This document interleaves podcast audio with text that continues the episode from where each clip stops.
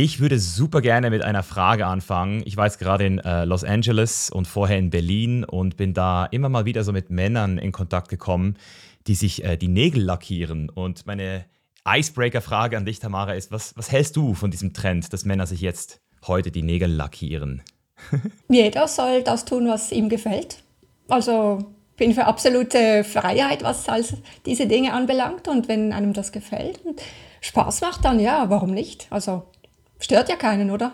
Ja, genau, es stört keinen und ich ähm, finde es einfach auch spannend, wie sich das so entwickelt äh, jetzt auch, weil ich eben in so progressiven Kreisen auch unterwegs bin ähm, und ich selber auch merke, dass es mir sehr gut tut, zum Beispiel frei zu tanzen, mich frei auszudrücken und sehe dann aber, dass dieser freie Selbstausdruck ähm, noch viel weiter geht, als ich es persönlich ähm, für mich jemals ähm, gewünscht, dass, also ich hätte nie daran gedacht, mir die, die Nägel zu lackieren, deswegen fand ich so eine spannende Beobachtung. Hast du, hast du denn schon mal lackiert jetzt, oder wie? Pedi äh, Maniküre habe ich mal gemacht.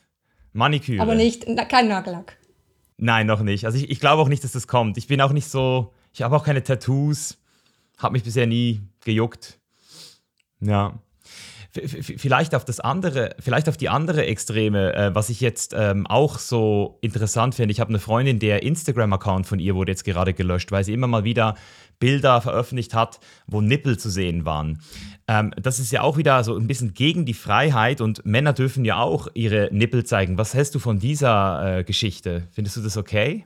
Männernippel und Frauennippel sind dann schon noch etwas anderes, aber ganz grundsätzlich halte ich das für Prüderie. Also das ist ja wie in den 50er oder 60er Jahren. Also das ist, ähm, Instagram ist ja da sehr, äh, ja, sagen wir, weit fortgeschritten, was das anbelangt. Sie haben Angst, wenn da nur ein Busenblitzer ist oder was auch immer. Also davon halte ich nicht viel. Also heutzutage sehen wir ja im Ausgang oder in den, im Internet ständig Frauen, wo du irgendwas siehst und das ist ja auch überhaupt nichts Schlimmes. Im Gegenteil, das kann ja auch sehr sexy sein. Also das äh, versuchen zu verbieten oder dass andere das nicht anschauen dürfen, das halte ich doch für sehr bevormundend eigentlich. Mhm. Ja, okay, also wirklich pro Freiheit bei dir auch, das merke ich. Aber also ja, ist ja das Gleiche wie äh, ins Bad, oben ohne baden gehen und so. Das soll doch jede Frau so machen, wie sie es wie es für sich richtig äh, findet.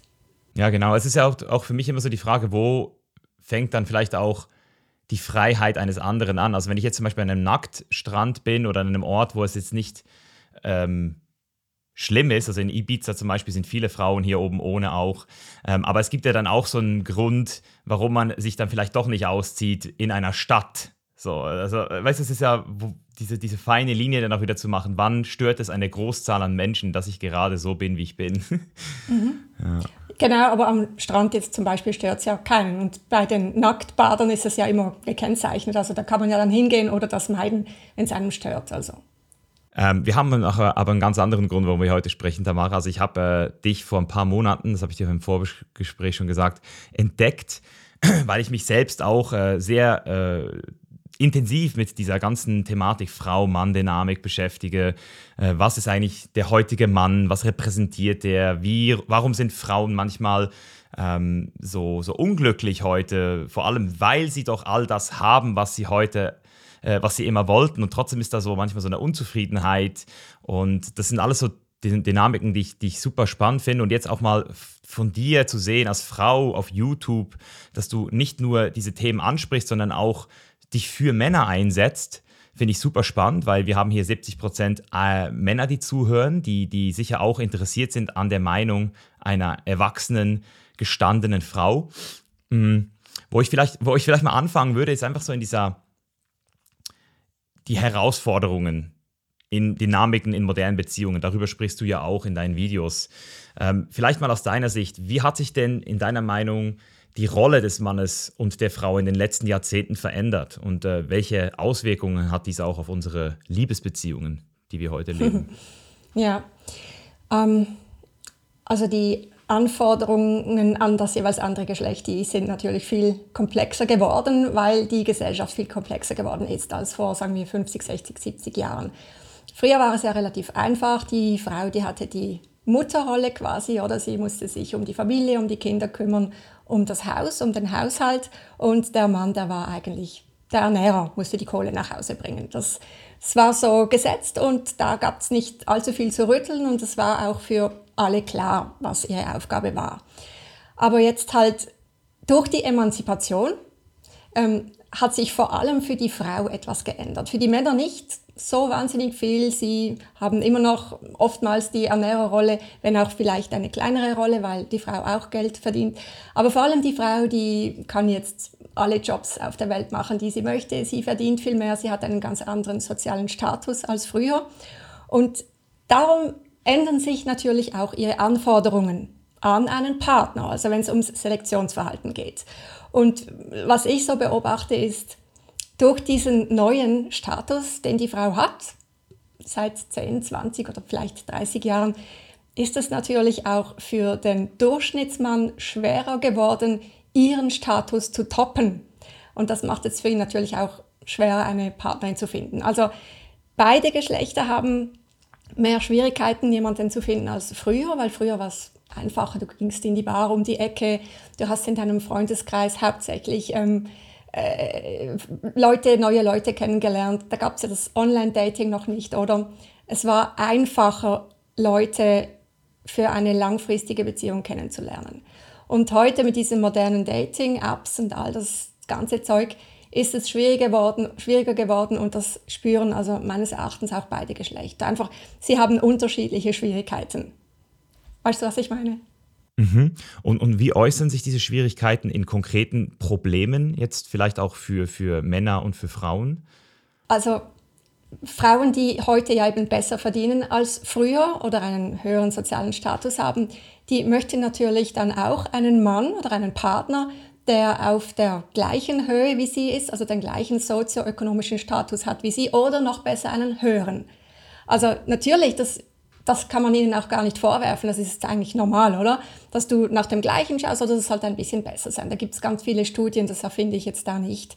Ähm, aber für den Mann ist es darum eben schwieriger, diesen Status ihr bieten zu können, weil sie ja viel mehr verdient als früher. Aber er da immer noch relativ äh, gleich ist, wie, also verdient jetzt nicht viel mehr oder sein sozioökonomischer Status ist jetzt nicht grundlegend anders als vor 20 Jahren. Also da ist eine kleine Schieflage, die ich so beobachte. Und das macht es dann eben schwierig. Das sind so Probleme, die dann entstehen können das ist eben etwas, was ich auch so ein bisschen beobachte und auf der anderen Seite sehe ich aber auch so eine Art Ausgleich dafür. Das heißt, wenn ich jetzt mal so schaue, was war so die Grundkriterien, für, die ein Mann hat an eine Frau, das war immer so Jugend, Schönheit und diese mütterlichen Qualitäten. Also immer wenn ich auch mit Kollegen darüber spreche, was zieht dich an einer Frau an, dann ist es dieses, sie kann auf sich selbst, selbst Acht geben, sie ist gepflegt, sie hat aber auch dieses Mütterliche, das heißt, sie möchte es auch anderen Leuten schön machen, weil das ja auch wichtig ist für, für das Kind, das man the theoretisch mit ihr kriegen könnte.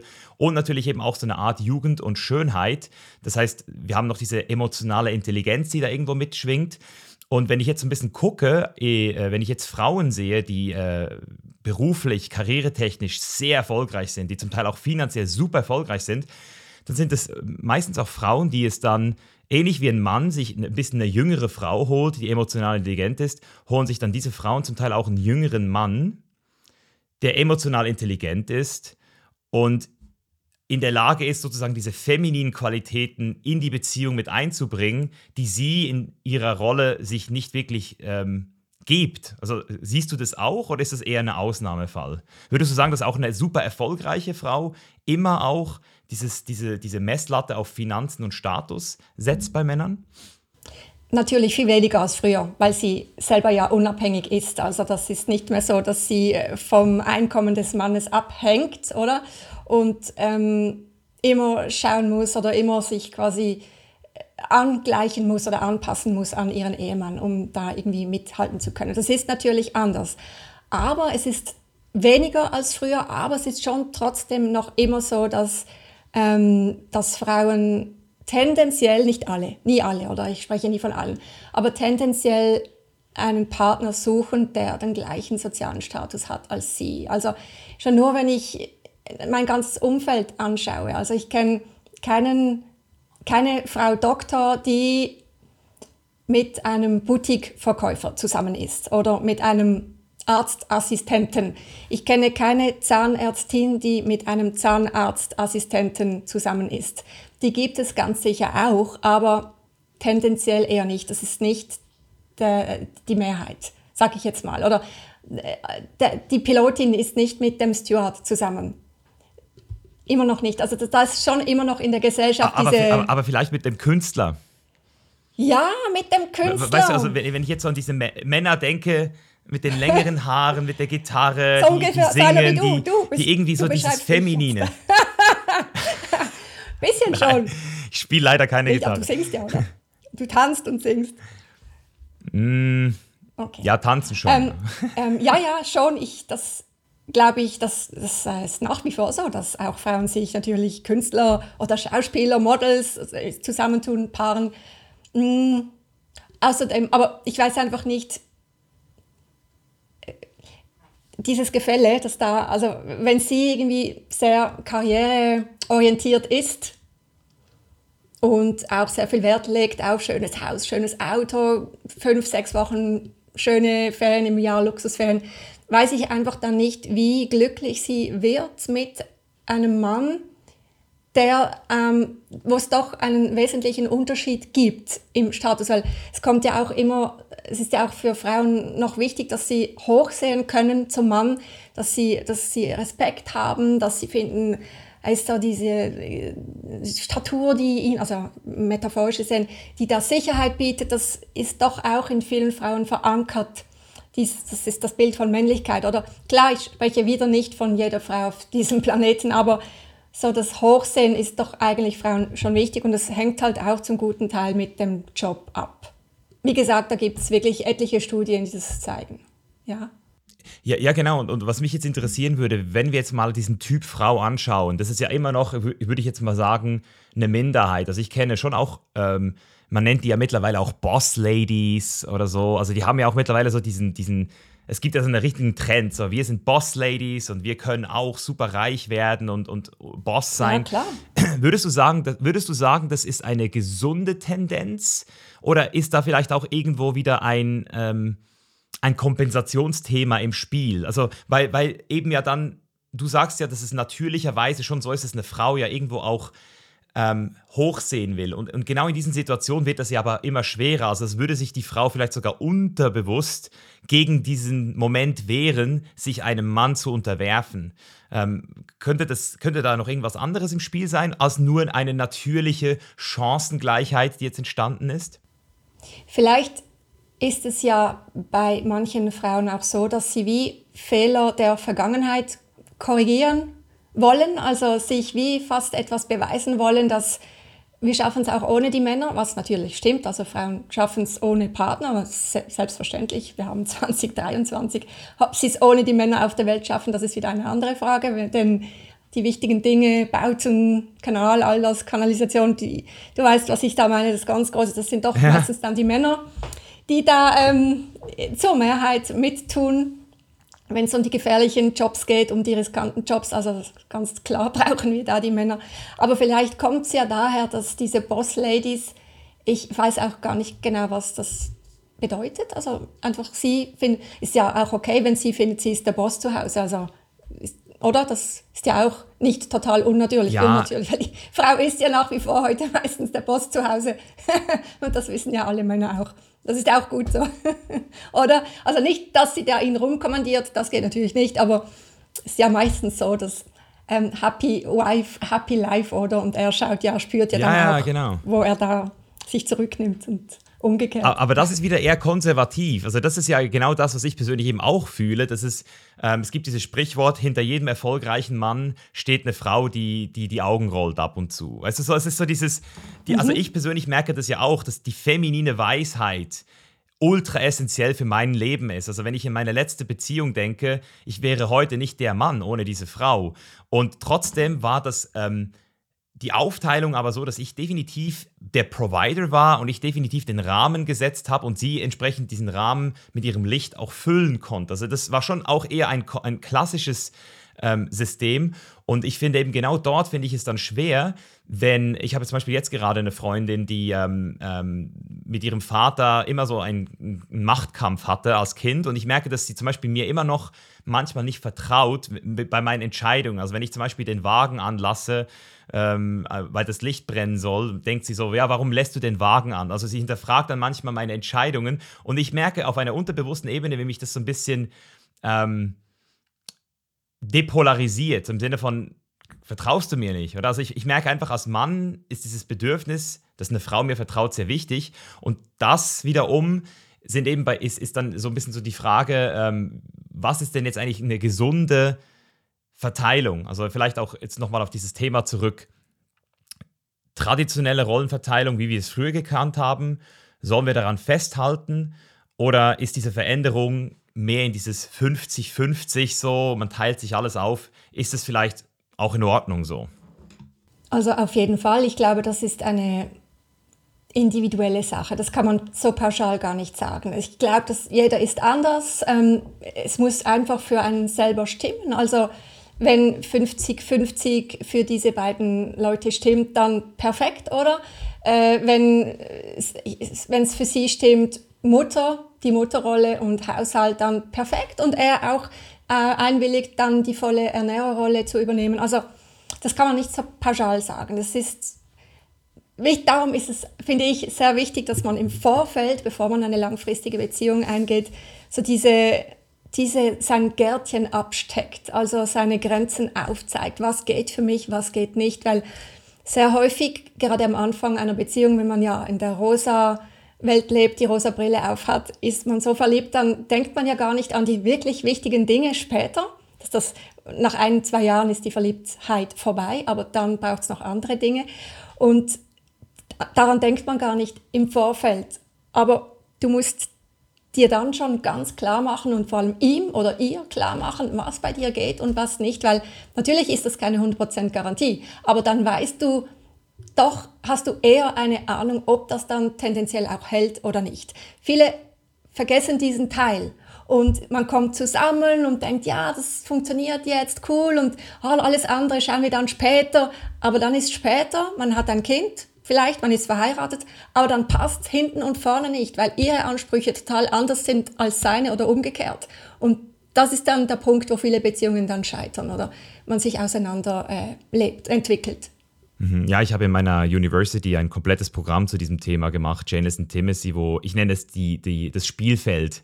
Du hast es jetzt das Gärtchen abstecken genannt, also wo, wo man wirklich dieses Spielfeld für sich definiert und sagt, so, das bin ich, das sind meine Werte, bis hier gehe ich mit und wenn du einem anderen Spielfeld spielen willst, mach du das, aber dann werde ich nicht der Spielball in deinem Spielfeld. So, wenn wir eine Überschneidung haben, dann passt es.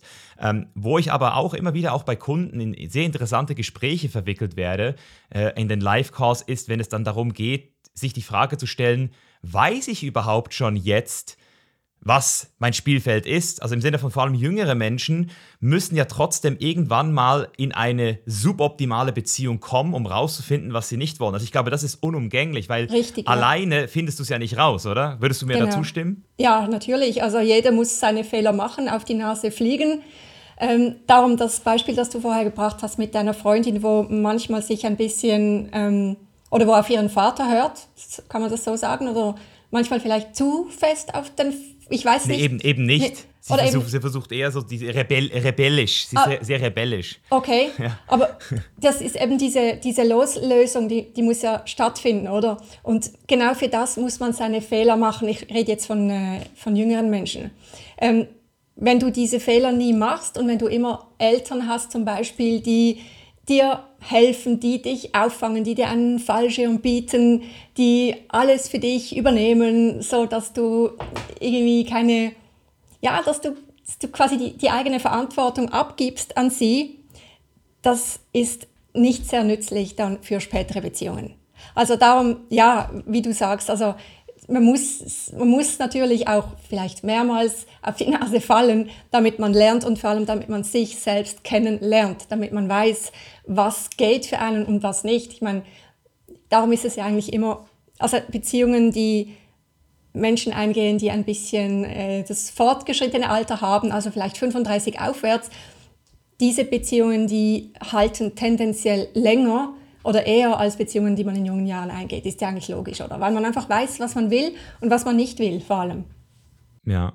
Hast du ganz persönlich oder hattest du mal persönlich Red Flags bei Männern? Also was sind so die typischen Red Flags äh, in der Frauenwelt? Kannst du da mal ein paar aufzählen? Äh, ja, da gibt es einige. Ähm, eine wichtige, also für mich jetzt persönlich, spreche ich jetzt mal kurz persönlich. Genau, für ganz mich für dich persönlich. Eine persönlich, ja, ja genau. Äh, zahm. Das Wort zahm. Wenn ein Mann zahm ist oder zahm scheint, ist das für mich eine, ein Warnzeichen, weil Zahmheit heißt für mich äh, Mangel, und das merkt man in einem ersten Date, vielleicht schon in ersten Gesprächen, mangelnde Leidenschaft, mangelnde, mangelnde Produktivität, mangelnde Energie, mangelndes Selbstbewusstsein, mangelnde Aggression. Und mit Aggression meine ich jetzt nicht, der muss hingehen und irgendwelche Leute vermöbeln, das meine ich damit nicht. Aber eine Aggression, die tief in einen schlummert und die man hervorkramen kann, wenn man sie vielleicht mal braucht, zum Beispiel um seine Familie zu beschützen. Nur um diese ähm, Aggression zu erklären, das hat nichts mit jetzt Gewalt zu tun, sondern dass man einfach die Kontrolle darüber hat, wenn man sie answitchen kann, falls es nötig ist und wann nicht. Also diese Zahmheit, das ist für mich eine Red Flag, wenn ich da erkenne, dieser Typ ist zahm. Das ist, glaube auch nicht nur für mich, sondern für viele Frauen etwas, das sie nicht unbedingt in einem Mann suchen. Okay, und dieses zahme Verhalten, kannst du vielleicht noch ein so ein typisches äh, Verhaltensmerkmal definieren, wie eine Frau äh, das erkennt oder wie vielleicht ein Mann, der sich selbst noch nie darüber Gedanken gemacht hat, das in sich erkennt? Wenn sie zum Beispiel ähm, Streit sind in einer Beziehung und mein Streit kommt ja immer wieder vor oder eine Meinungsverschiedenheit haben und er halt immer klein beigibt und er immer möchte, dass die das, das runterdrücken statt rauszulassen. Er verdrängt es. Er hat einfach nicht diese Energie. Die ist einfach nicht da, wenn, wenn sie oder wenn sie was von ihm will, wenn er entscheiden sollte und er, hat, er kann sich nicht entscheiden für hier oder für hier. Also ist einfach diese Dynamik von ihm ist nicht da. Die, die ist einfach nicht da oder er gibt ihr ständig recht oder alles, was sie will, ist okay für ihn. Äh, eben am ersten Date, sie, sie fragt ihn vielleicht, ja, was möchtest du da auf der Karte? Ja, ich nehme, was du willst. Ähm, okay, ist das für dich okay? Fragt sie, wenn wir nachher noch das und das. Ja, ja, es ist okay. Einfach, es ist so zahm, es ist so keine Reibungspunkte. Weißt du, auch wenn man diskutiert über Themen, wo man sich vielleicht nicht einig ist und du merkst, dass er versucht, äh, die einfach Problemen aus dem Weg zu gehen. Also es ist ja schön, aber vielleicht nicht Problemen aus dem Weg zu gehen, aber Meinungsverschiedenheiten aus dem Weg zu gehen. Also wenn er einfach immer diesen einfachen, zahmen Weg nimmt, das ist so ein Beispiel, was ich jetzt, was mir so spontan einfällt. Mhm. Hast du sonst noch eine äh, Red Flag? Gibt es ja noch andere? Ja, wenn zum Beispiel Männer bis irgendwie 30 oder 35 Jahren noch zu Hause wohnen, bei den Eltern. Also klar gibt es Ausnahmen, möchte ich jetzt auch noch betonen, wenn Sie, äh, wenn Sie zum Beispiel Eltern haben, wo Sie pflegen müssen, dann ist es sehr schön, dass Sie noch zu Hause wohnen und den Eltern aushelfen oder dem Vater und der Mutter aushelfen. Aber wenn Sie jetzt, oder auch Studenten, die haben nicht viel Geld, vielleicht äh, ist das ein Grund, warum sie zu Hause leben. Aber ich meine das jetzt nicht. Also Studenten ausgenommen und elterliche Pflegefälle ausgenommen. Aber wenn Sie Muttersöhnchen sind, wenn Sie aus Bequemlichkeit bis 30, 35 noch zu Hause wohnen, also 30 reicht eigentlich, dann, wenn die Mutter alles erledigt, die Wäsche und kocht und sie eigentlich zurücklehnen können, das ist für viele Frauen eine Red Flag. Also das finden wir nicht sehr sexy. Mich würde mal interessieren, was du zu rücksichtslosem Verhalten äh, sagst, weil das ist etwas, was ich auch durch verschiedene Gespräche mit Frauen, also sehr äh, ehrliche Frauen auch, äh, gesagt gekriegt habe, dass sie irgendwo es extrem aufregend finden, mit Männern, mit diesen sogenannten Alpha-Verhaltensmustern Zeit zu verbringen, weil das so ein bisschen unberechenbar ist und immer spannend und man mit diesen Männern immer eine super schöne Zeit hat. Aber wenn sich dann in eine Beziehung, also eine Beziehung zustande kommen soll, dann sind die Männer meistens sehr ungeeignet. Und deswegen habe ich zum Beispiel auch mittlerweile so eine Empfehlung gemacht den Frauen in meinem Kurs, dass wenn sie wirklich bereit sind für eine Beziehung und vielleicht sogar Familie, das Alpha-Verhaltensmuster, ähm, also Alpha-Guys, eher eine Red Flag sind. So, und, und wenn sie aber mit diesen Männern eher eine gute Zeit und Spaß haben wollen, sich wirklich auch darauf einlassen wollen, dann go for it, aber einfach mit diesem, mit diesem, mit diesem ähm, Vermerk, du wirst ihn nicht retten. Und solange du glaubst, du kannst diesen Mann verändern oder er wird sich ändern für dich, bist du auch hier wieder so auf dieser Falle, weil das ist das, was viele Frauen immer gehofft haben, wenn ich mit ihnen spreche. Ja, ich habe gedacht, für mich verändert er sich dann. Das führt dann meistens zu sehr, sehr schmerzhaften Erfahrungen. Wie siehst du, wie siehst du rücksichtsloses Verhalten? Also zuerst muss man mal klarstellen, Mischa, dass Alpha-Männer und rücksichtslos ist nicht gleich das Gleiche.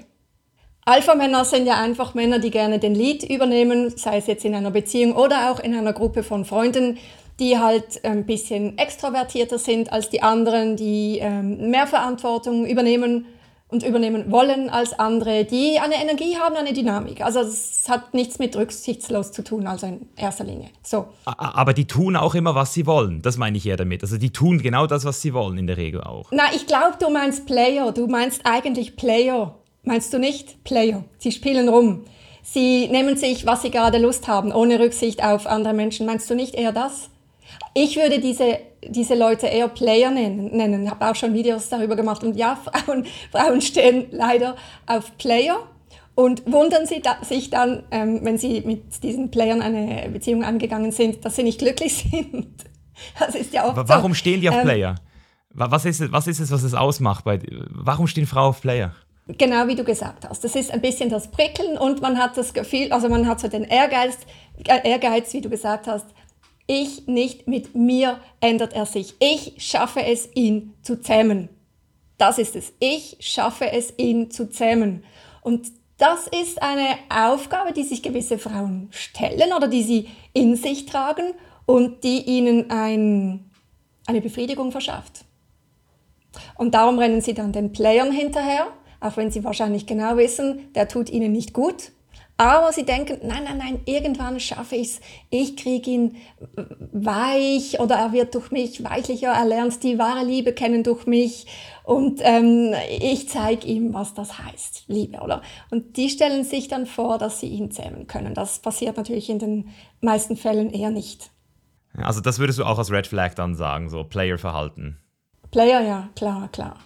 Das merkst du ja auch relativ rasch. Also wenn du mitkriegst, dass er noch andere gleichzeitig datet, das aber eher so im Versteckten oder Geheimen tut oder vielleicht sogar nicht, vielleicht ganz offen. Er will sich noch andere Optionen offen halten. Er ist sich die, also äh, er antwortet dir nicht so schnell, also er lässt sich immer Zeit. Du fragst ihn, ob, ob ihr euch sehen könnt und da kommt lang nichts. Und also dieses, diese, kleine, diese kleinen Anzeichen, können schon darauf hindeuten, dass er eben ein Player ist oder dass es, dass es nicht ernst meint mit dir. Und dann musst du eigentlich, wenn du eine äh, ernste Beziehung suchst, musst du sofort abbrechen. Nur eben tun das dann viele Frauen eben nicht. Mhm. Ich, ich versuche jetzt mal diese Red Flag Liste, sind jetzt drei äh, Positionen, die du hier genannt hast. Zahm, Eltern, noch, noch zu Hause bei den Eltern leben und Playerverhalten. Ich versuche das jetzt mal auf die Frauenwelt zu spiegeln, aus meiner Perspektive. Also was, wie könnte das korrelieren? Ähm, also was ich sehe ist, wenn du, also als du über die Zahmheit gesprochen hast, muss ich wirklich an meine letzte äh, Ex, äh, Ex-Verlobte denken. Die war nicht zahm, aber ich würde sagen, die war super passiv. Also ich mag, wenn eine Frau folgt zu einem gewissen Punkt, also mir vertraut, aber wenn ich sie frage, wo möchtest du die nächsten Jahre leben, weil sie sich be sie beklagt sich, sie möchte nicht mehr reisen beispielsweise, es ist ihr zu viel. Und ich frage sie dann ja, wo möchtest du denn leben? Und sie weiß es nicht. Also im Sinne von einer Person, die gar keine Entscheidungen selber trifft. Das würde ich jetzt auch als Red Flag mittlerweile sehen bei Frauen, weil ich dann das Gefühl habe, die haben auch ihre Aggression und damit auch irgendeinen Teil ihrer Entscheidungsfähigkeit noch nicht integriert. Und das führt dann für mich oft dazu, dass ich ähm, mich, mich eigentlich, ähm, ohne dass ich es will, in diese Situation begebe, wo ich irgendwann wieder Sachen mache, die ihr nicht passen und dann im Nachhinein immer die Kutsche kriege, im Nachhinein so. Ähm, wenn du sagst, ein Mann, der bei den Eltern wohnt, dann würde ich sagen, das ist eine Frau, die so einen Sugar Daddy hat. Das finde ich auch ist eine extreme Red Flag für mich geworden. Also wenn eine Frau ähm, nicht in der Lage ist, selbst aus, aus, aus ihr heraus irgendwie äh, etwas zu finden, was, was ihr was bedeutet und irgendwie sie sich auch selbst äh, Wert gibt. Also im Sinne von, sie kann sich selbst auch so Sorge zu sich halten.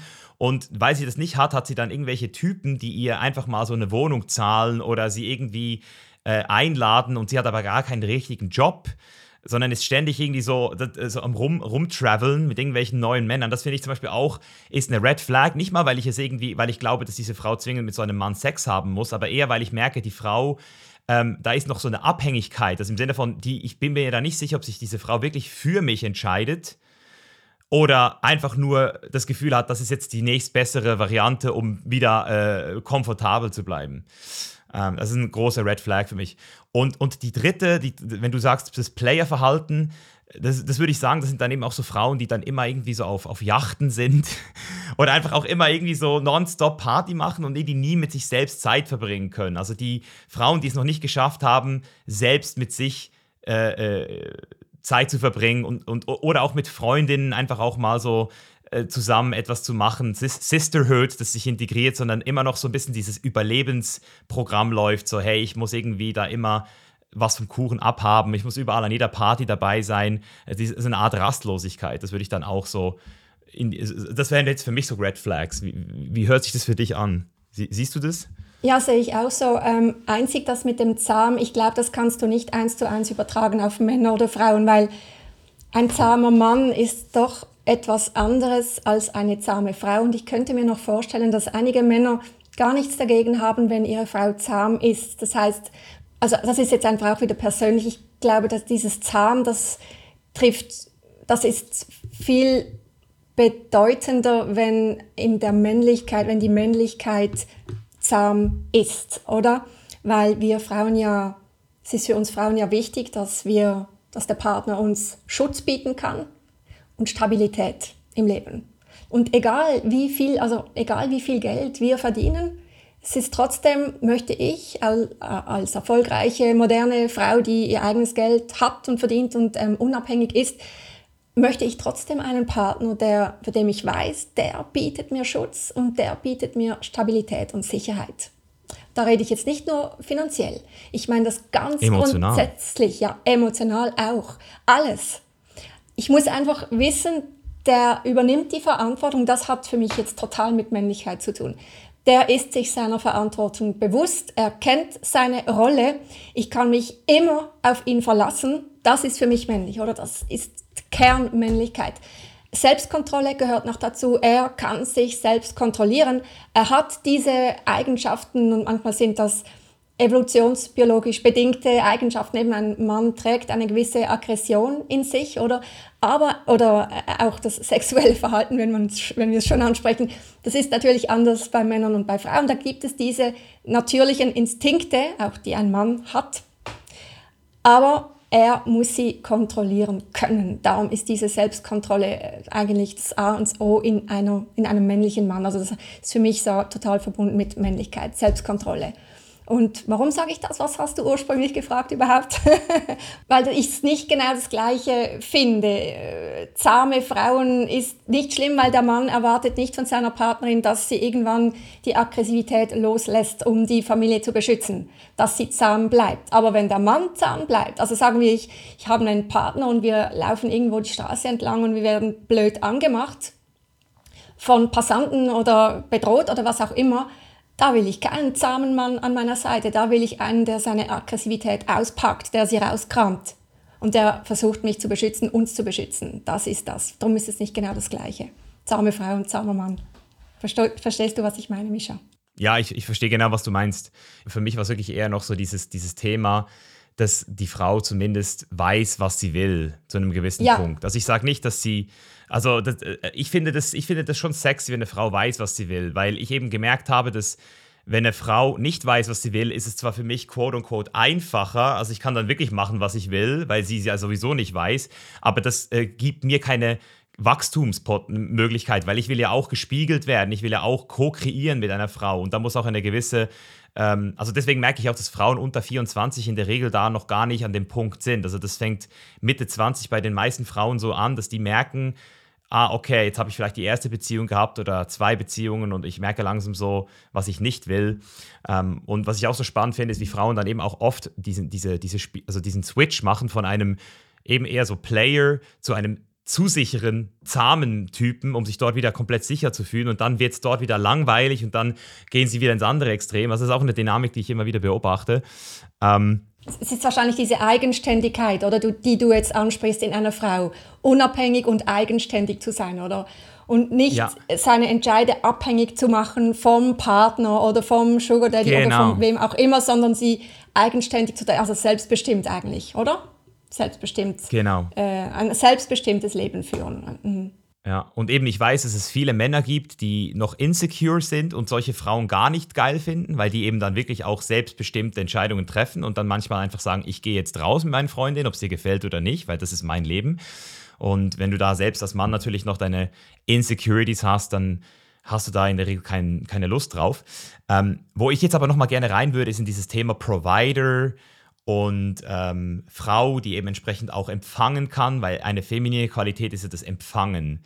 Und ich glaube, deswegen kommen wir ja auch aus dieser Zeit, wo Frauen zu Hause waren und viel zu viel, die mussten ja viel zu viel machen eigentlich. Also der, der Mutterjob wurde gar nicht wirklich wertgeschätzt. Das hieß immer so, der Mann verdient das Brot, macht Geld und die Frau ähm, hat diesen Job zu Hause. Und deswegen kommen wir ja jetzt auch immer mehr so in diese, in diese Dynamik, wo Frauen eben auch arbeiten wollen, Geld verdienen wollen und, und, und sich sozusagen auf diese Gleichheit stellen. Aber gleichzeitig sind diese 50-50 Beziehungen ja dann auch oft nach längerer Zeit eher Freundschaften, wo die Polarität auch nicht mehr so stark ist in meinen Augen. Also jedenfalls die Beziehung, die ich kenne, habe ich das Gefühl, dass es dann oft auch ähm, nicht mehr, also es ist dann viel mehr Resonanz als Polarität. Es ist viel mehr so, wir, wir verstehen uns, wir sind da füreinander. Roommates. Es ist so ein Companionship. So ja, Roommates, Roommates ja. genau. Und, und jetzt sehe ich eben so diese Bewegung, die sagt so, hey, wir müssen wieder zurück zu diesem konservativen System, wo die Frau empfangen kann, wo der Mann da ist. Und ähm, ich habe ja vorhin auch gesagt, dass wenn ich zum Beispiel sehe, dass eine Frau noch nicht auf sich selbst Acht geben kann, also die selbst nicht aus sich heraus sich sich gesund ernährt und, und, und Sport macht, dann ist es für mich eher so ein, so ein Upturn. Und gleichzeitig ist es, ist es ja dann aber auch so, dass ich ja nicht will, dass ich sozusagen eine Frau dazu zwinge oder dazu bringe, mit meinen Ressourcen, so komm, jetzt, jetzt isst du gesund wegen mir und jetzt machst du Sport, weil ich ihn auch mache. Ähm, deswegen ist ein bisschen meine Frage, wie geht man in eine Beziehung ohne dabei diese, diese Power Dynamics entstehen zu lassen, wo ich dann plötzlich wieder dadurch, dass ich, äh, dass ich dieses ganze äh, Angebot habe, die Frau wieder abhängig von mir mache. So, weißt du, wie, ich meine? Ich, ich, ich finde, das ist so ein Knackpunkt, wo, wo viele Beziehungen, ähm, auch, auch viele Frauen so was, was dagegen haben, im Sinne von, ich will gar nicht, dass er, dass er mein Essen bezahlt, ich will gar nicht, dass, er, äh, dass ich äh, von ihm abhängig werde, weil sobald er sozusagen das alles macht für mich, ähm, bin ich abhängig von ihm und ich sehe aber dort auch wieder so ein, so ein Ding, irgendwo ist es ja auch was Schönes zu empfangen, also eine, dieses Feminine zuzulassen, zu sagen, hey, ich, ich darf auch eingeladen werden, ich darf auch ähm, nicht 100% arbeiten, vielleicht reichen 60 oder 40%. Also ich persönlich würde das zum Beispiel schätzen, dass meine Freundin nicht 100% arbeitet, weil ich weiß, was ich dafür auch kriege, wenn sie eben dann zu Hause den Space mit ihrem Licht füllt. So, und, und dekoriert und, und, und sich auslebt und kocht vielleicht auch mal, eben so ein bisschen klassisch. Das hast du schön gesagt, den Space mit ihrem Licht füllt. Ist dann schön. ja, absolut richtig. Und weißt du, äh, wahrscheinlich ist es der Mix, der es ausmacht. Also ich würde zum Beispiel sagen, ich bin eine moderne Frau mit traditionellem Touch. Das heißt, ähm, ich arbeite zwar 100 Prozent, aber aus freien, freien Stücken, weil ich da so Freude habe an meinem YouTube und allem. Ähm, ich glaube, viele Frauen, die möchten gar nicht unbedingt in diese moderne Frauenrolle rein, wo sie nur noch Karriere machen, wo es nur noch um Arbeit geht und sie sich auch darüber definieren, sondern sie wollen einfach die Wahl haben. Ich glaube, das ist der Punkt. Sie wollen heute die Wahl haben und sie haben heute die Wahl. Zum Glück, also wir haben, wir sind so weit in unserer westlichen Gesellschaft, dass wir Frauen die Wahl haben und ich glaube, das ist der Punkt, darum geht's. Und wie dann die Individuen das untereinander selber ausmachen und gestalten, das ist dann eben, jeder macht es anders, jeder macht es so, wie es für ihn stimmt. Also jeder muss seinen Lebensentwurf natürlich dann auch mitteilen, eben Gärtchen abstecken, zum Schauen, ob es matcht. Aber du hast deinen Lebensentwurf und sie hat ihren. Und wenn man sich nicht zu schnell in was reinstürzt und vielleicht älter als 25 ist, dann ähm, kann man ja schon äh, mitkriegen oder herausfinden, passt das jetzt oder nicht, geht das für mich oder nicht? Und dass man dann später dann nicht die, dass dann später nicht 20, 10 Jahre später die Probleme kommen. Also das ist vielleicht so, dass man einfach nicht sich so schnell hineinstürzt und vielleicht eben auch herausfinden muss, was selbst für einen geht und was nicht. Und, und, und wann würdest du sagen, wenn du das überhaupt definieren kannst, ab wann wird sowas toxisch? Also was sind so, vielleicht auch hier wieder so Hiobsbotschaften, wenn man sich mit einer Person zusammentut, wo, wo äh, vielleicht auch wieder so ein, Gefühl entsteht, ah, wenn das passiert, dann könnte es toxisch werden. Kann, kann man das so abstecken irgendwie? Toxisch ist wahrscheinlich, wenn es für einen der beiden oder für beide, wenn es schädlich wird. Also wenn es äh, physisch oder psychisch schädlich wird, dann ist es toxisch, sage ich jetzt mal. Wenn du merkst, du bist nicht mehr du selbst, du ähm, bist nicht mehr authentisch, du fühlst dich unter Druck, du fühlst dich einfach schlecht, du fühlst, irgendwas stimmt nicht, du kannst vielleicht nicht genau den Finger an den Punkt legen, wo es ist, du weißt es vielleicht nicht, aber du merkst an diesem Punkt, also wenn es toxisch, toxisch ist, weiß ich, dass du es dann merkst. Ich war auch schon in toxischen Beziehungen und ich habe es gemerkt, dass äh, etwas stimmt nicht. Du hast dieses drohende Damoklesschwert über dir und du fühlst dich einfach immer so wie auf Nadeln und schlecht und, und das ist wahrscheinlich toxisch. Und dann musst du herausfinden, was genau ist denn jetzt toxisch, was genau ist das, was schädlich ist für mich. Du musst versuchen, ganz konkret herauszufinden und je konkreter du es herausfindest, umso besser kannst du es lösen kann ja auch mit dir selbst zu tun haben oder mit dir zusammenhängen. Also ich gehe jetzt nicht einfach per se davon aus, dass es immer der andere ist, der Dinge falsch macht. Vielleicht ist das ja dann auch der Punkt, wo man sich selbst einmal hinterfragt, ja, okay, aber wie ist denn eigentlich mit mir? Habe ich mich da auch optimiert überhaupt? Oder hinterfrage ich mich auch? Oder ist es okay, was ich tue? Und das ist dann halt oft mal vielleicht das, was irgendwie verloren geht, dass, dass man halt sehr schnell ähm, bereit ist, ähm, mit dem Finger auf den anderen zu zeigen. Aber ja, toxisch, also zu deiner Frage, toxisch kann man natürlich schon relativ schnell bemerken. Mhm. Ja, das ist eben jetzt nochmal vielleicht auch so die weiterführende Frage. Also für Männer habe ich natürlich ganz klar eine Ansage, die muss ich jetzt hier nicht erwähnen, weil darüber spreche ich genug äh, in meinem Instagram-Account, dass also wenn ein Mann sich in dieser Zahmheit wiederfindet, äh, wo er eben immer wieder mit Frauen in Kontakt kommen, kommt, die ihn irgendwie kontrollieren oder wo er das Gefühl hat, sie, sie sind irgendwie üben Macht auf ihn aus und er ist dann so gar nicht mehr in der Lage, wirklich ähm, sich zu entwickeln.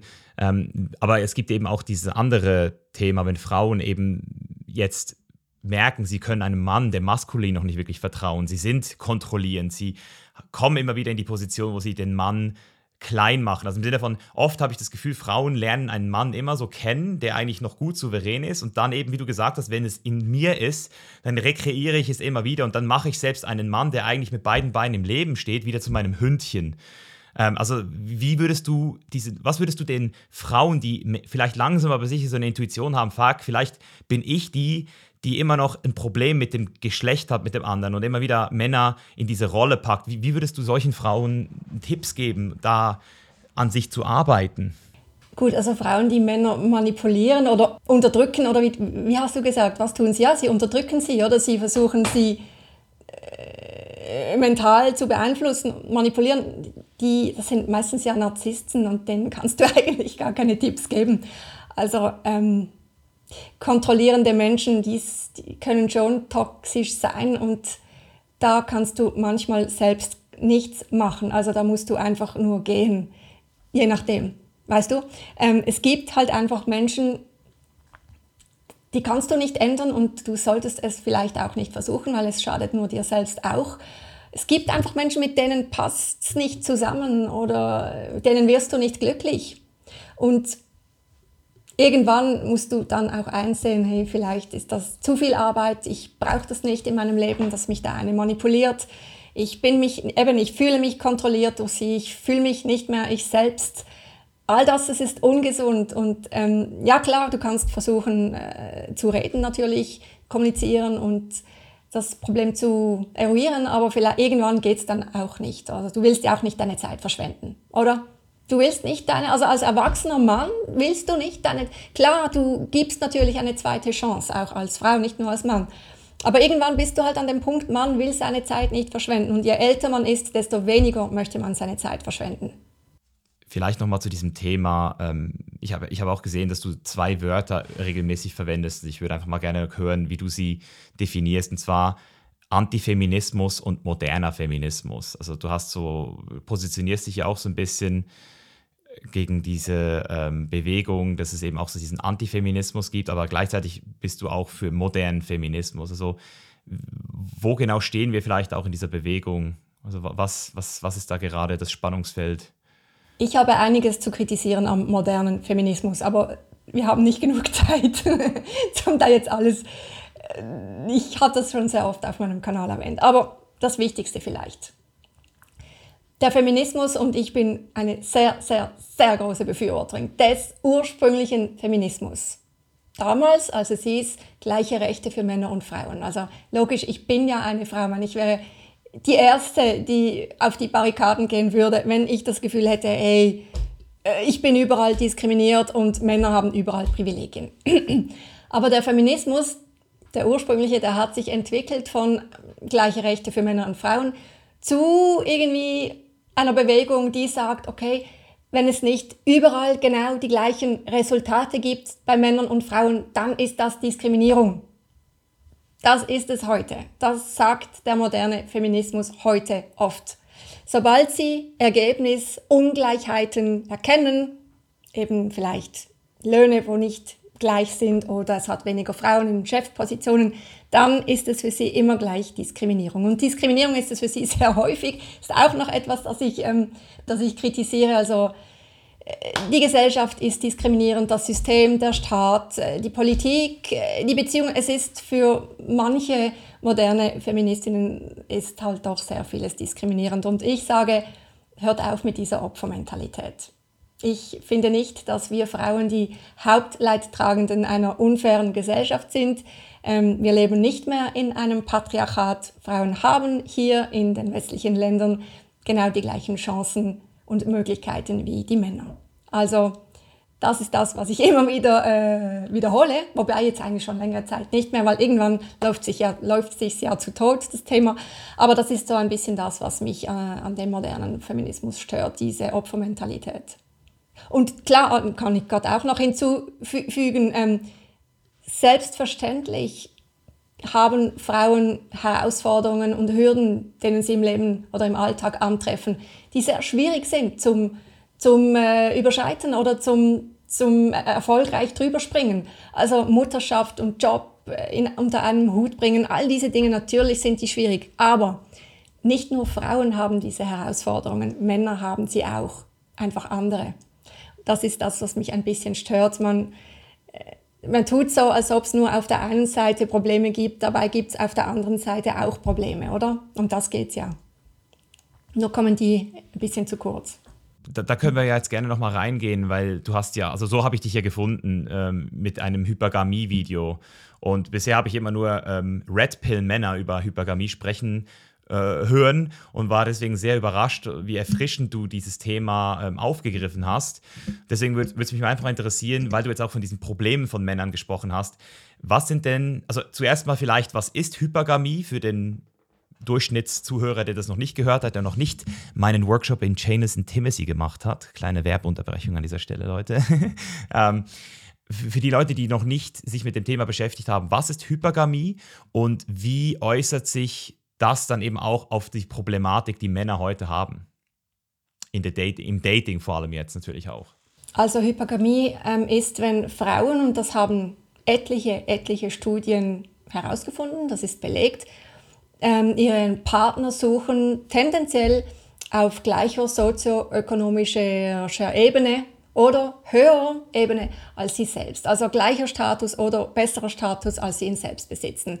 Das tun Frauen tendenziell, Männern gar nicht. Männern ist der Lohn nicht wichtig oder was die Frau verdient, wie viel Geld sie hat, Männer finden andere Dinge wichtig, wie du vorhin gesagt hast. Sie muss attraktiv sein oder vielleicht Jugend.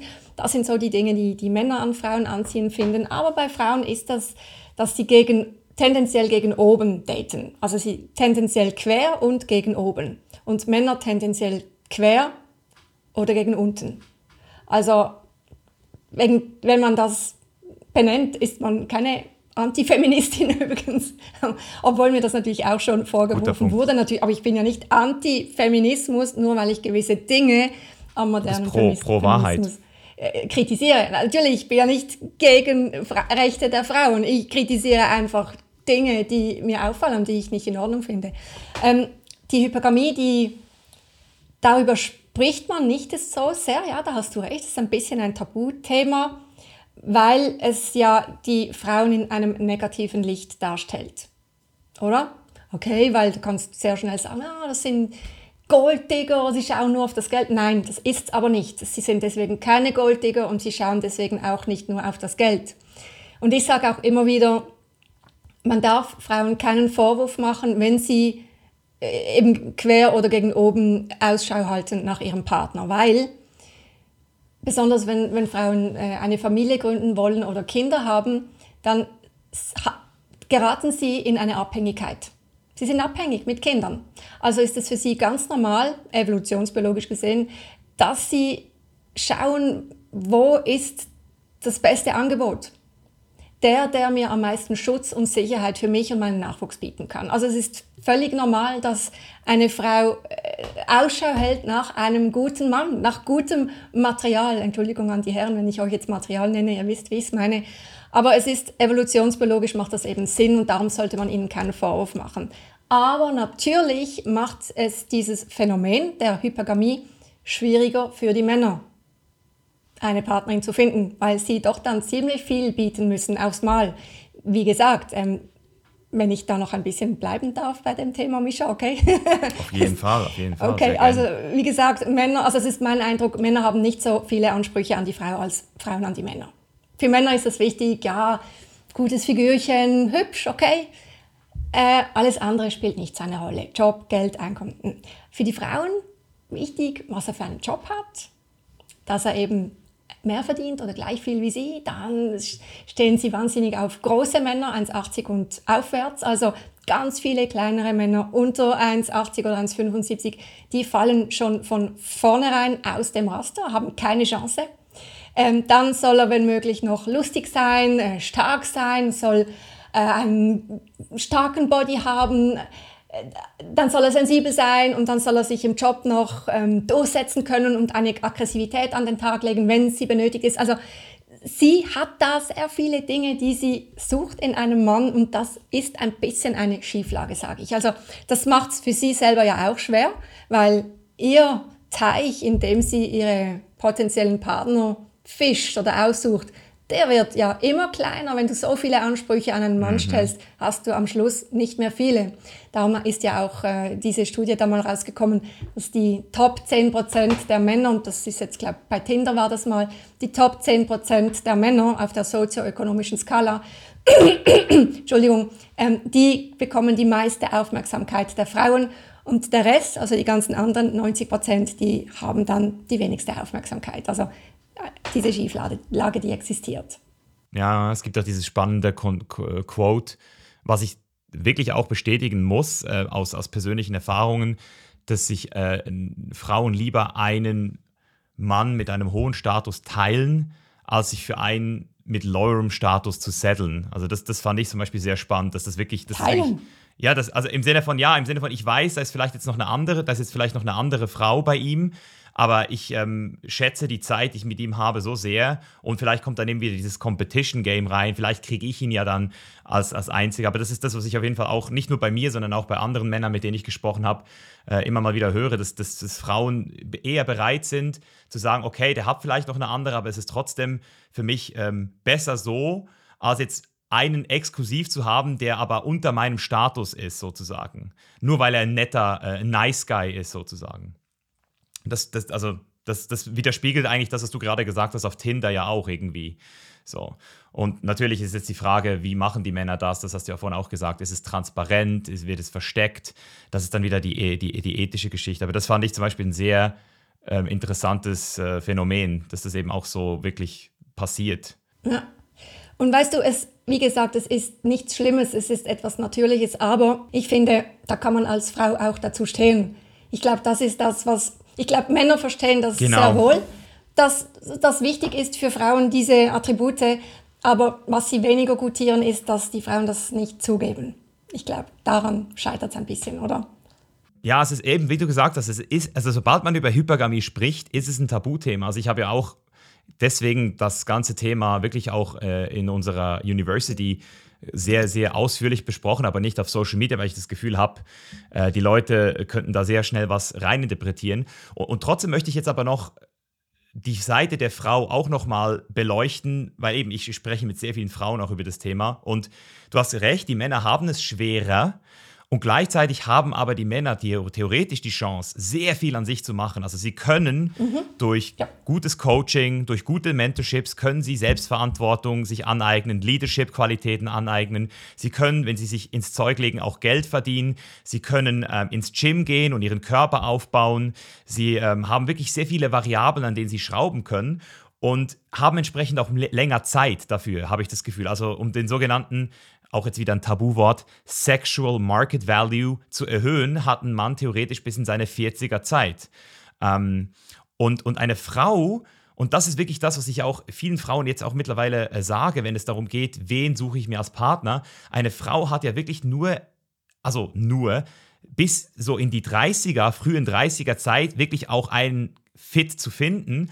Und wenn natürlich eine Frau dann zu hohe Ansprüche hat und, und sich nicht also oder denkt so, hey, ich finde niemanden, dann rennt ja dann auch die Zeit ab und dann wird es ab 30 ja auch tendenziell eher schwerer, nochmal einen Mann zu finden, weil egal ob wie viele Beauty Botox und, und, und Silikoneingriffe du dann machst, irgendwann bist du dann halt trotzdem 45 und dann, spätestens dann wird es dann auch für dich schwerer, wirklich äh, etwas zu finden. Und ich, ich glaube, deswegen ist es wichtig, auch hier wieder etwas zu sagen, was viele nicht gerne hören. Und zwar, ich glaube, dass Frauen sich einen großen Gefallen machen, sich ein bisschen ältere Männer zu holen, die wissen, sie wollen jetzt Familie und nicht erst vielleicht dann mal in fünf bis zehn Jahren, weil ich habe das jetzt gerade auch mit meiner Freundin, äh, mit der ich darüber spreche. Sie weiß noch gar nicht, ob sie Kinder haben will.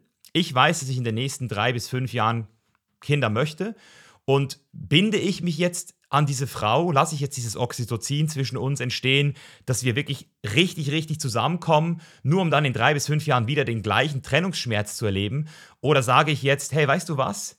Obwohl es zwischen uns passt und ich dich super liebe und alles, reicht es einfach nicht, wenn am Ende des Tages die Langzeitkompatibilität nicht wirklich klar ist. So, und das ist eben etwas, wo ich auch den Frauen wirklich äh, zustimmen möchte, also zusprechen möchte. Es ist nicht nur einfach für die Männer, äh, nicht nur schwer für die Männer, sondern auch schwer für die Frauen, weil eben ähm, die Zeit da mitspielt. Ich würde gerne noch eine abschließende Frage an dich stellen, um dieses, dieses ganze Thema Mann-Frau-Dynamik so ein bisschen ähm, abzuschließen. Ähm, mhm. Wenn wir jetzt von einer maskulinen Energie und einer femininen Energie sprechen, würdest du sagen, also wie würdest du die optimale Balance zwischen femininer und maskuliner Energie in einem Mann bewerten? Also wo möchtest du vielleicht auch bei deinem Mann auch feminine Qualitäten sehen? Also ganz grundsätzlich muss ich mal so sagen, ich will gar nicht, dass die Männer oder mein Mann oder Männer ganz grundsätzlich femininer oder weiblicher werden, also mehr so wie die Frauen. Ich, das ist ja ein bisschen das, was so in der Gesellschaft gefordert wird oder doch eigentlich gefordert. Man möchte doch, dass die Männer sensibler sind, ruhiger, sanfter, eben ein bisschen so mehr wie die Frauen. Aber ich denke, Männer haben ihre typischen oder spezifischen Eigenschaften und Frauen haben sie auch. Und ich, ich glaube, darum funktioniert das, weil wir uns ergänzen. Die beiden Geschlechter, die ergänzen sich eben. Wenn alle genau gleich sind, dann braucht man ja die einen gar nicht mehr. Weißt du, was ich meine? Also ich glaube nicht, dass das ähm, einer Gesellschaft sehr gut tut, wenn sich die Männer mehr den Frauen angleichen. Weil das ist nicht das, was die meisten Frauen wollen und das ist nicht das eigentlich, was die Gesellschaft braucht von den Männern. Also wenn du mich fragst, was soll ein Mann, welche weiblichen Attribute man, ähm, Frauen können tendenziell besser kommunizieren. Okay, oder? Klar, es wäre schön, wenn die Männer vielleicht mehr über ihre Gefühle sprechen könnten. Aber auch da, es ist wieder individuell, das tut nicht jedem Mann gut. Also das heißt nicht, dass das dann all seine Probleme löst oder äh, wenn er unglücklich ist oder frustriert, unzufrieden. Das heißt nicht, wenn er mehr über seine Probleme spricht, wird dann alles besser. Männer funktionieren so oftmals nicht. Ähm, sie müssen sich zurückziehen, sie müssen diesen Knoten mit sich selbst äh, entwickeln, ent, äh, wie sagt man, ent, entknoten halten, Knoten, entknoten, ja, ja. Ähm, also darum, es ist, das ist eine es ist schon noch eine gute Frage, aber ich finde es eine schwierige Frage, ja klar, man kann sagen, es ist schön, wenn Männer sensibel sind, das stimmt, aber auf der anderen Seite kann man sagen, es ist schön, wenn Frauen weniger, weniger sensibel sind, oder? Wir sind ja manchmal zu sensibel, zu emotional. Wir legen alles auf die Goldwaage, alles löst Gefühle in uns aus und wir müssen über alles nachdenken und analysieren und denken häufig viel zu oft, statt einfach zu tun. Also aber das ist eben auch typisch oder eher typisch weiblich. Und ich finde, das braucht es halt auch, oder? Und, und das ergänzt sich, diese Dinge. Vielleicht ein bisschen eine, also wenn, wenn, wenn ein Mann nicht 100% so richtig volle Pulle männlich und die Frau nicht einfach nur total weiblich. Wenn das ein bisschen vielleicht noch von hier und von da, so ein kleiner Mix, Melange oder subtil, das wäre vielleicht das Ideale. Aber eben, das kann nicht forciert werden, das sollten wir nicht forcieren. Das passiert natürlich oder es passiert nicht. Also ist halt einfach so. Das, das, da bin ich bei deiner Meinung. Also ich, eben, deswegen habe ich dich am Anfang auch wegen den Nägeln gefragt, weil ich weiß nicht warum. Es ist nur meine Intuition. Ich, ich habe manchmal eine Intuition, dass das so ein bisschen so eine Art ähm, manchmal so dieses, hey, schaut mal, ich kann auch, aber das ist nicht wirklich intrinsisch motiviert. Das ist, fühlt sich manchmal auch so ein bisschen an wie so eben so, so ein Trend. Aber was ich zum Beispiel jetzt festgestellt habe, ich war jetzt, ich, ich, ich, bin so ein, ich bin eigentlich ein Typ, ich mache sehr wenig Partys. Obwohl ich erst 32 bin, bin ich jetzt nicht so jemand, der immer Partys macht. Aber im Sommer gibt es so ein, zwei Monate, an denen ich meistens Partys mache und dann mache ich fast den Rest des Jahres keine. Und ich war jetzt an zwei Open Airs also ich, ich, war am Garbage in, in Polen, ich war in Berlin einmal Party machen, das ist ja eine sehr progressive Stadt, und ich war auch am Burning Man, was wahrscheinlich das progressivste ist, was es gibt. Und ich habe mich, also seit ich, seit acht, seit fünf Jahren bin ich in dieser Szene und ich merke einfach, wie ich mittlerweile so frei tanzen kann. Also das ist so, ich, ich war früher eben, war ich eher so 100% maskulin und habe dann vielleicht ein bisschen so getanzt und so, mehr nichts anmerken lassen. Und mittlerweile geschlossene Augen, ich kann mich berühren sogar, was ich habe das komplette Ding so, ich fühle mich, ich fühle mich selbst. So, und das war so, die letzten zwei Monate so schön an diesen Festivals, auch zu sehen, wie ich mit Frauen dadurch viel, viel eine schönere Connection habe, weil sie sich auch sicherer neben mir fühlen, weil ich eben nicht dieses angespannte, aggressive habe, sondern wirklich auch so voll in dieser femininen, nonlinearen Energie mich, mich ähm, äh, also auch loslassen kann, so glaube ich. Ich glaube, dieses Loslassen ist auch dazu. Und jetzt war ich gestern hier in Ibiza in so einem Club. Wir wurden da eingeladen. Und boah, die Typen, also ganz viele so Typen, die so auf Anabolika sind und die so äh, ein bisschen älter sind, mit ihren Frauen waren dort, so, so, so, die waren auch so ein bisschen angespannt. Und ich habe so gemerkt, wie die uns alle so, also meine Kollegen, die haben uns alle so blöd angeguckt, so äh, angerempelt. Ich wurde nicht einmal angerempelt in zwei Monaten und dann spüre ich so diese Energie wieder, wo, wo, wo Männer so voll steif sind und eigentlich nur so dort so stehen. Und ich merke so, wow, es ist eine ganz andere Energie irgendwie. Also so da ist dieses 100% Maskuline, wo ich sogar sehe, da könnte es sogar zu einer Schlägerei kommen. Das gibt es bei mir in meinem System seit 13 Jahren nicht mehr, dass ich mit einem Mann mich prügeln würde. Und dann merke ich halt schon, also ich bin mittlerweile, glaube ich, so bei 80, 20 und finde das viel, mein Leben viel schöner als damals mit 100% nur maskulin. Und gleichzeitig bin ich eben wie du, dass ich sage, wenn es dann so in dieses 50-50 geht, wo man sich dann die Haare auch noch lang macht und dann auch ähm, äh, die Nägel streicht und dann auch noch ähm, alles andere macht, was man so macht, um, um möglichst feminin zu werden und gewaltfreie Kommunikation nur noch und nur noch, ähm, okay, habe ich dich jetzt hier, habe ich dich jetzt hier richtig verstanden, dass es dann eben auch wieder eher äh, ein bisschen zu much wird für meinen Geschmack. Ähm, aber eben, so, um, um das vielleicht nochmal so zu erwähnen, ich glaube schon, dass es ein guter eine gute Tendenz ist, dass wir schon so ein bisschen mehr in diese, in diese Richtung gehen und Frauen dann entsprechend auch mehr ihre maskuline Energie integrieren können und auch mal sagen können, so, und jetzt will ich das so. ich will das jetzt so. Äh, äh, Punkt. Ja. Auch mal umsetzen. So, finde ich auch geil. Also ich finde es auch sexy, wenn eine Frau umsetzen kann, etwas? Männliche, also typisch männliche Verhaltensweisen haben ja auch ihre Vorteile und typisch weibliche Verhaltensweisen haben auch ihre Vorteile.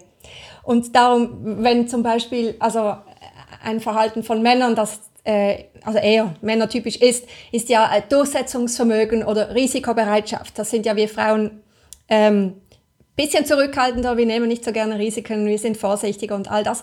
Aber eben solche Eigenschaften, wenn die Frauen das vielleicht vermehrt übernehmen, geht es vielleicht auch im Job eher vorwärts oder sie steigen die Leiter schneller oder höher rauf. Also das kann ich mir sehr gut vorstellen. Oder eben wenn Männer ähm, äh, besser kommunizieren lernen vielleicht manche Männer oder können es nicht so wirklich, können sich nicht gut ausdrucken, äh, können nicht so genau sagen, was sie wollen, sind vielleicht vage in ihrer Kommunikation. Ja, vielleicht da ein bisschen sich etwas abgucken von den Frauen, wobei die manchmal dann auch wieder zu viel kommunizieren und sprechen. Aber einfach, es gibt einfach gute Dinge, die jedes Geschlecht eigentlich ähm, hat in sich auf natürliche Art. Also so grundsätzlich die Basis und da können wir schon voneinander lernen eben. Also das ist vielleicht, vielleicht ist das ein bisschen die positiven Dinge anschauen, analysieren, vielleicht davon lernen oder und aber auch gleichzeitig verstehen, dass auch negative Verhalten dazu gehören zum jeweiligen Geschlecht. Wie ich jetzt gesagt und versuchen ein bisschen mehr Verständnis für die gegenseitigen Verhalten aufzubringen. Also eben wenn ich jetzt sage, ja, Frauen sind zum Teil zu emotional oder äh, zu sensibel, all das, oder Männer sind zum Teil zu forsch und zu kalt und zu gefühllos, das nicht einfach äh, verurteilen oder mit dem Finger zeigen oder vorwerfen, sondern versuchen zu verstehen, woher kommt denn das? Warum ist das so? Und versuchen vielleicht mehr zu tolerieren. Also das ist übrigens mein Kanal ist eigentlich dafür gedacht, jetzt seit ein paar Jahren jetzt. Ich finde, wir müssen uns wieder mehr verstehen und ergänzen und Verständnis füreinander aufbringen, als uns einfach nur gegenseitig zu bekämpfen. Ja, und das merke ich, dass du das wirklich, also ich, das merke, merkt man bei dir sehr gut, wenn man deinen Kanal verfolgt und wenn man dich sprechen hört, dass das wirklich dein größtes Anliegen ist. Ist einfach mehr Verständnis, mehr Toleranz, mehr wieder zusammenzukommen und, und dadurch eben auch wie du gesagt hast, es sich komplett natürlich in die richtige Richtung entwickelt. Und weißt du, Mischa, das heißt nicht, dass man Dinge nicht kritisieren sollte, weil ich kritisiere ja auch noch Dinge ja, ziemlich in regelmäßiger, ähm, im regelmäßigen Abstand. Also äh, Männerverhalten kann man kritisieren, aber genauso gut Frauenverhalten kann man kritisieren. Frauenverhalten kann auch schädlich sein, je nachdem, oder? Männerverhalten kann schädlich sein. Also das ist diese Schieflage, die ich ein bisschen versuche aufzufangen, weil ich denke, heutzutage wird sehr viel auf die schlechten Verhalten von Männern fokussiert. Männer werden für das ganze Elend dieser Welt pauschal verantwortlich gemacht. Dabei sind es ja eigentlich nur Taten von Individuen. Also da spüre ich auch einen gewissen Frust von Männern. Auf der anderen Seite äh, beklatscht man quasi jede, jeden Entscheid von den Frauen, egal, auch wenn es schlechte Entscheide sind. Frauen sind äh, immer nur gut und sie können eigentlich gar nichts falsch machen. Sie sind fehlerlos, so die heutige Gesellschaft, oder sie werden kaum mehr kritisiert. Die Medien sind immer nur voller Lob gegenüber den Frauen. Was okay ist, man will Fehler von der Vergangenheit gut machen, das verstehe ich schon auch zu einem gewissen Stück. Aber man darf nicht vergessen, dass die jungen Männer heute, die können ja nichts dafür für die Vergangenheit oder für die Fehler ihrer Vorfahren. Also ich, ich kann mir einfach als, als Mann schon vorstellen, und das höre ich auch sehr oft, dass sie frustriert sind, dass ihre Herausforderungen oder ihre Hürden, denen sie im Leben begegnen, kaum angesprochen werden. Also das ist kaum ein Thema. Äh, und wenn, dann wird es heruntergespielt oder man macht sich vielleicht sogar noch lustig drüber. Und das finde ich schade und das erzeugt ziemlich viel Frust und das ist ja dann wieder auch nicht etwas, was man will, aber man merkt es irgendwie gar nicht, dass mit dem ständigen Vorwürfen und den ständigen Fingerzeigen auf die Männer und toxisch da und toxisch dort und dort diskriminierend und dort Patriarchat, man merkt gar nicht, dass das auch etwas mit den Männern macht.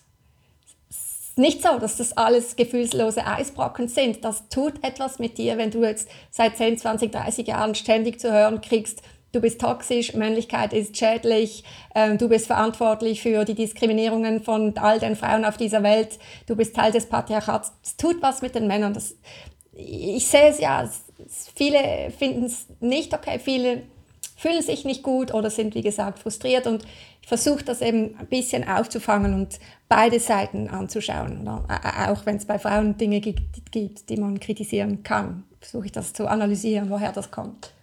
So, ja. Ja, genau. Und das würde mich jetzt noch zu, weil wir jetzt viel über Männer gesprochen haben und auch zu Männern, vielleicht noch abschließend für die 30% weibliche Zuhörerinnen hier. Ähm, was würdest du denen als Tipp geben oder wie könnten, vielleicht auch aus deiner Perspektive, wie du es machst, wie könnten ähm, Frauen einen gesunden Beitrag dazu beisteuern, es den Männern nicht zu schwer zu machen, im Dating und auch in Beziehungen? Also möchte ja keiner Frau sagen, was sie zu tun hat, mal, mal so vorab. Aber weißt du, vielleicht sind es auch nicht die Frauen, sondern es sind vielleicht mehr so die Frauen, die man öffentlich wahrnimmt oder öffentlich hört die Influencerinnen oder die bekannten Publizistinnen oder die bekannten Feministinnen oder Leute in den Medien, es kommt ja oftmals von dort so diese Stimmung, die gegen Männer gemacht wird. Also das ist jetzt mein persönlicher Eindruck, wie immer, ich kann auch falsch liegen. Ähm, aber wenn ich so in meinem Umfeld mit Frauen spreche, die sehen das ganz anders, die sehen das alle ähnlich wie ich und sind mir dann dankbar, dass ich das solche Dinge erwähne die finden auch nicht, wir leben in einem Patriarchat oder Männer sind für alles verantwortlich und sie sehen sich auch nicht diskriminiert. Und vielleicht sollten sich, oder es wäre schön, sagen wir so, wenn gewisse Frauen sich halt mal überlegen oder zu Ende überlegen, was das denn eigentlich, wie das ankommt bei diesen Massen von Männern, wie das auch ankommt jetzt in Bezug auf, ähm, auf Partnerschaft oder auf Sexualität oder wenn man eine Partnerin sucht oder wenn, äh, wenn man die Liebe seines Lebens sucht. Also wie kommt das an, dass dieses, dieses, dieser Zeitgeist, der da so ein bisschen durch uns hindurch weht, dass die Männer schlecht sind und es nie richtig machen können und die Frauen quasi fehlerlos. Also das ist jetzt überspitzt gesagt, aber manchmal kommt es mir wirklich so vor. Und vielleicht sich mal zurücknehmen, so ein bisschen aus der Ferne äh, betrachten das Ganze und denken, wie kann ich vielleicht dazu beitragen oder äh, sich mal selbst hinterfragen. Oder weil die Männer werden ständig aufgefordert, sich zu hinterfragen und ihre Fehler zu sehen und sich zu ändern. Aber bei den Frauen nicht. Aber da gibt es doch auch viele Frauen, die sich auch nicht gut benehmen oder die auch mit ihrem Verhalten Männern schaden. Aber das ist irgendwie tabu, das Thema. Also äh, vielleicht ist einfach diese Balance, müssen wir ein bisschen mehr wieder hinkriegen dass man auf beide wieder schaut, dass man hinhört, dass man bei den Frauen hinhört, wenn sie sagen, hey, da hat es Missstände, aber bei den Männern auch hinhört, wenn sie sagen, da hat es Missstände. Äh, einfach, dass das wieder ein bisschen mehr ausgeglichen ist und dass man wieder ein bisschen mehr Verständnis hat für das Verhalten des jeweils anderen Geschlechts. Vielleicht ist das. Finde ich gut. Bist du gut? ja, finde ich sehr gut, finde ich sehr gut. Ähm, letzte abschließende persönliche Frage an dich, ganz kurz, Tamara, noch. Äh, dann, dann entlasse ich dich äh, in den Führer. ähm, was machst du ausschließlich zum Spaß, was andere für reine Zeitverschwendung halten würden? Ah, ja. Ich ähm, jeweils am Samstagmorgen verschwende ich wahnsinnig viel Zeit äh, an meinen Nägeln. Also da mache ich ein ganzes, eine Doktorarbeit daraus und ich, ich gehe nie zum, äh, zum Nagel, zu deinem Nagel, äh, wie heißt sie, zu der Maniküre. Ich liebe das selbst zu machen und ich, ähm, ich muss das selbst machen. Das ist eine totale Entspannung für mich, aber das geht insgesamt etwa zwei Stunden. Zeitaufwand für mich. Und das finden alle eigentlich, äh, Bärenweich würde man jetzt in Schweizerdeutsch sagen, also äh, komplett gaga. aber das brauche ich für mich und äh, ich weiß, das ist Zeitverschwendung und alles, aber äh, das gibt mir so, da habe ich das Gefühl, ich habe die Kontrolle über mein Leben und nicht das Leben kontrolliert mich und meine Zeit. Also das brauche ich irgendwie. Das wäre so etwas, ja. Da, kommt, da kommen dann fünf, fünf verschiedene Schichten und Nagellacks und alles und Cremchen und äh, Massage, das mache ich dann alles selber, aber äh, da habe ich das Gefühl, okay, das ist für mich äh, Zeit, die ich mir nehmen kann und darum Freiheit. Mhm.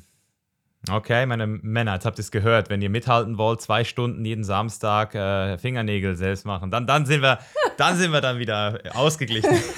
ja. ähm, Tamara, es hat super Spaß gemacht. Es war ähm, interessant, auch dass wir diesen Austausch hatten, dass, dass du auch mich gefragt hast, fand ich sehr erfrischend. Ähm, und ich glaube, ich werde auf jeden Fall einfach mal deinen YouTube-Kanal verlinken in den Show Notes, weil der ist mega. Den muss man, den muss man sich, den muss man sich einfach auch mal anschauen. Dankeschön. Also an alle Männer und Frauen. Gibt es sonst noch irgendwelche Quellen, irgendwas, was du, wo die Leute dich finden können oder wo du mit den Leuten in Kontakt bist? Ja, Instagram, da bin ich manchmal ein bisschen mit persönlichen Bildern unterwegs, teile ein bisschen persönliche Eindrücke, Fotos und so, wie du ja auch, oder? Ähm, also nebst meinen Kurz, ich mache ja viele Kurzvideos so unter einer Minute, wo ich einfach eine Frage beantworte, die mir meistens Zuschauer senden, oder? Äh, kann, kann man übrigens auch über Instagram am besten eine Frage stellen, Tipp oder was auch immer, weibliche Perspektive, die beantworte ich dann unter einer Minute. Also ja, das wäre so das, äh, Instagram. Ich Geil. bin sonst nicht so wahnsinnig aktiv in den sozialen Medien. YouTube und Instagram. Werden wir auch verlinken und dann sage ich dir vielen Dank für die Zeit, für die Energie und Danke dir, Mischa. Dein Commitment und deine Arbeit. Dankeschön, gleichfalls und schön, dass ich zu dir kommen durfte.